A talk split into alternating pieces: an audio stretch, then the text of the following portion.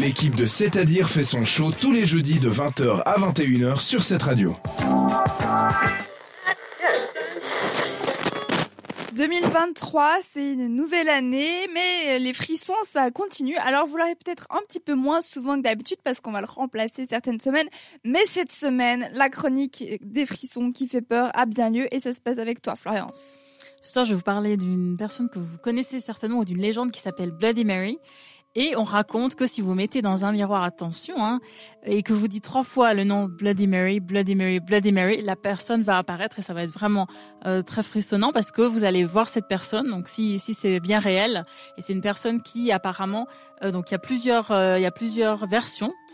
Il y en a une qui dit que c'est une personne qui a tué ses enfants, une autre personne qui dit qu'elle est morte en couche, et une troisième version qui dit qu'elle est décédée suite à une maladie qui était incurable et que c'est son papa, qui était médecin, qui l'a enterrée vivante. Ah, mais mince. Alors c'est vraiment c'est effrayant et de ce qu'ils disent aussi, c'est qu'elle a que le, son papa donc médecin l'a enterrée avec une cloche pour être sûr qu'elle sorte pas de la tombe. Comme ça, s'il entend la cloche sonner. Euh... Mais c'est pas très gentil, si je puis me permettre. Et ça, oui, c'est oui, tout à fait. On n'enterre pas les gens vivants. C'était peut-être une punition. Hein. Bah non, t'es malade. en fait, elle a, bon, elle a une maladie qui était incurable. Apparemment, c'est, enfin, a priori, c'était pas de sa faute.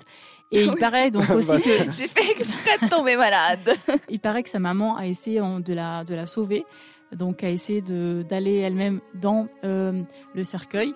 Donc le papa médecin a ouvert le cercueil et il a vu que Bloody Mary avait les les mains qui étaient tellement rouges parce qu'elle a essayé de sortir du cercueil, donc elle s'est vraiment abîmé les ongles, les mains, etc. Donc c'est aussi pour ça que apparemment à travers ce miroir, la version de Bloody Mary est vraiment euh, frissonnante, elle est ça, elle est ensanglantée, euh, etc.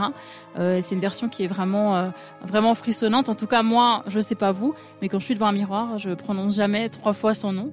Juste Euh, au cas où, c'est- juste comme au euh, cas où. pas passer en dessous d'une échelle. Vous faites ce que vous euh, voulez, mais miroir, etc. ça, ça me fait, ça me fait trop peur et que dès qu'on me raconte encore une fois l'histoire, ça me fait euh, encore de, de plus en plus peur. Parfois, j'ai même peur de passer devant les miroirs. Ah oui, Voilà. ça va très loin. Du coup, elle Ça va- boit ça va jamais très le loin, cocktail, c'est- le Bloody c'est- Mary au bar. Elle fait, Mais Voilà, j'ai dit, je vais autre chose à Manhattan, s'il vous plaît. C'est plus soft. C'est D'accord. plus soft. C'est tout pour cette chronique frissonnante. Bah, ça nous a bien fait frissonner. En tout cas, en même temps, il faut le vouloir pour dire trois fois de suite euh, un prénom devant le miroir, même si c'est Jean-Paul, Jean-Paul, Jean-Paul.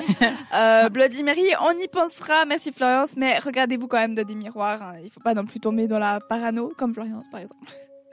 Euh, Pat Burgoner, je sais pas s'il se regarde dans le miroir ou pas, mais en tout cas, il chante Work It Out et c'est tout ce qu'on lui demande.